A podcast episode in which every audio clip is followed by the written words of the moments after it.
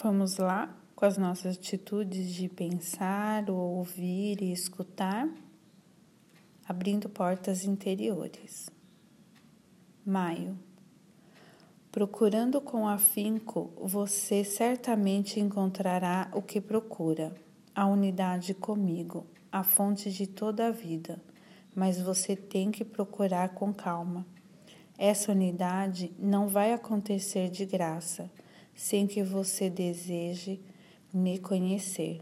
Será preciso conhecer a verdade e entender o que ela realmente significa para você. A profunda experiência espiritual de sabedoria interna só é revelada para as almas dese desejosas do saber. Portanto, não fique brincando com suas experiências espirituais dependente de você levá-las a sério e, e interiorizá-las.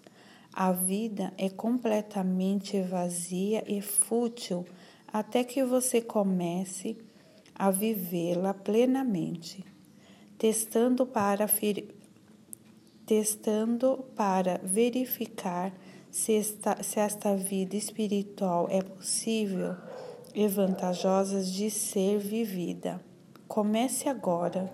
Nada de espiritualidade preguiçosa.